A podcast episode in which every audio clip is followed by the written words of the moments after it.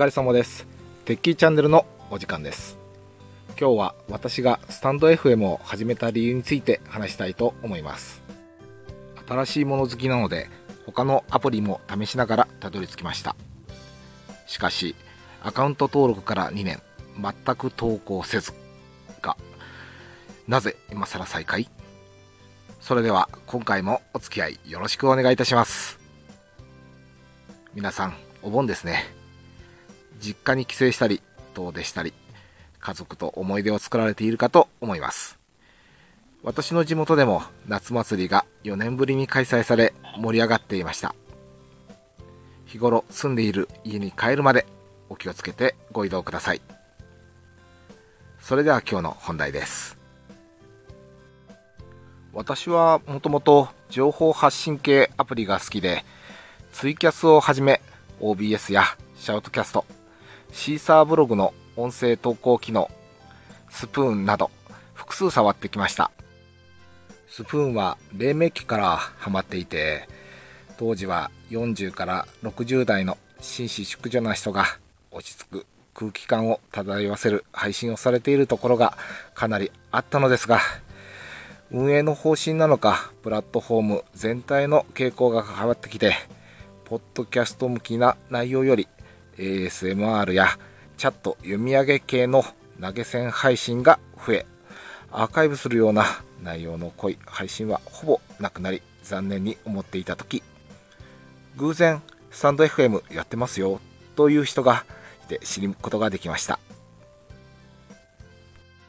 スタンド FM を知りすぐ登録したのが2021年5月頃だったかと思います。公開していませんが、ハローワールドというテスト録音が残っていました。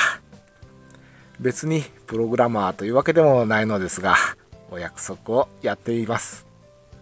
登録はしたものの、もともとライバーだったため、当時ライブしても圧倒的に来場者の少ないスタンド FM に気分が乗らず、収録メインのスタイルに気持ちが落ち着くまで時間がかかりました。私は iPod を所有したことはありませんが、ポッドキャストというものがあることは知っていました。iPhone が出るより前なので、15年以上前かな。当時は対応サービスが少なく、私はシーサーブログで準備をしていました。先日気になりシーサーを見に行ったら、ブログ上のプレイヤーもフラッシュから HTML5 に変わり、サイト保存容量も2ギガから5ギガになったりと進化していましたし当時は他利用者も多かったのかサイトが開くまでもっさりとしていたのが少しマシになっていました。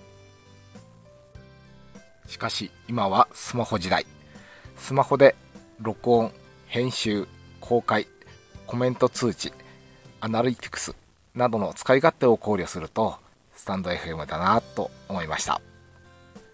そんなスタンド FM が、ポッドキャスト配信に対応したのは、意外にも半年ほど前の2022年11月頃。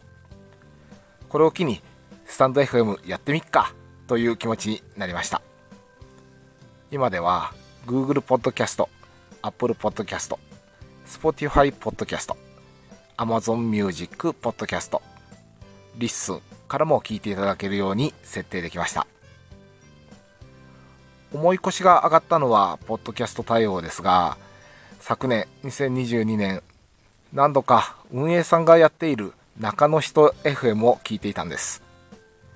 今までアプリやサービスは、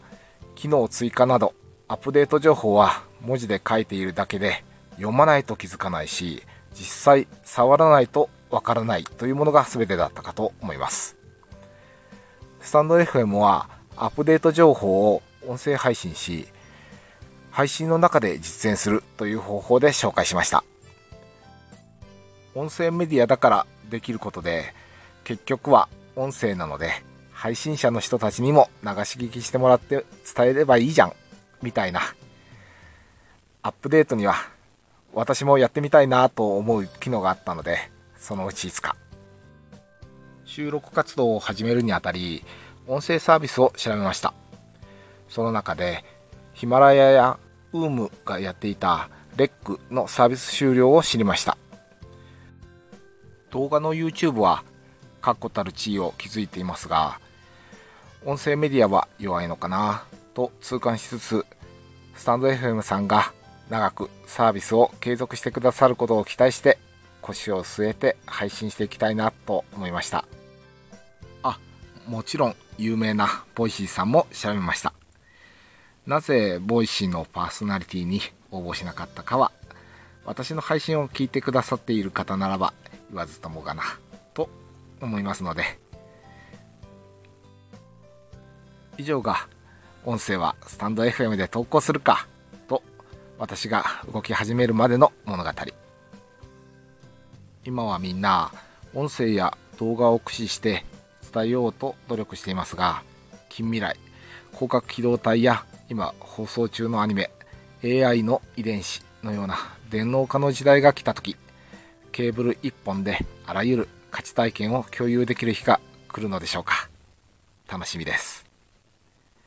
今回も最後まで聞いてくださりありがとうございます。回を重ねるごとにノートに原稿を書くことが楽しくなっています。あれもこれもと脱線しそうになるので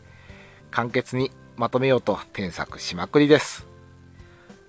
お盆も後半です。充実した日々が過ごせますように。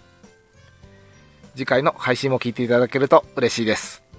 それではまた。